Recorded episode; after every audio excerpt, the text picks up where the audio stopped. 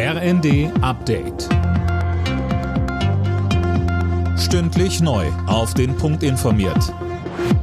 Ich bin Sönke Röhling. Guten Morgen.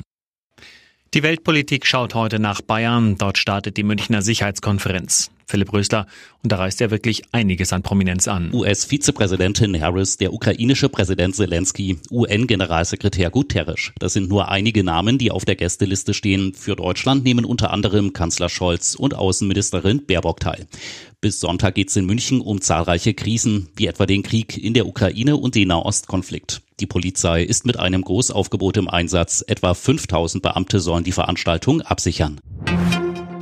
Die Deutsche Industrie- und Handelskammer rechnet damit, dass die deutsche Wirtschaft das zweite Jahr in Folge schrumpfen wird. Damit drohe die größte Wirtschaftskrise seit über 20 Jahren.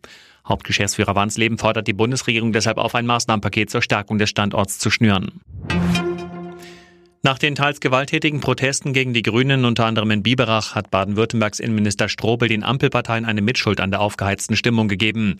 Im ersten sagt er, dass sie aufhören müsse, permanent öffentlich zu streiten. Gutes Regieren hilft selbstverständlich. Verlässlichkeit, Planbarkeit einer Regierung. Äh, die Ampel in Berlin ist leider in ihrem ständigen Streit kein gutes Beispiel und ein Brandbeschleuniger geradezu für diese extremistischen Bewegungen.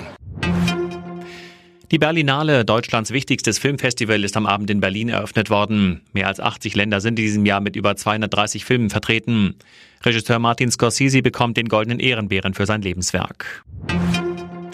Zum Fußball. Im Europa League Achtelfinale hat Freiburg 0 zu 0 gegen Arcelans aus Frankreich gespielt. Und in der Conference League trennte sich Frankfurt 2 zu 2 vom belgischen Verein Saint-Gilloise. Alle Nachrichten auf rnd.de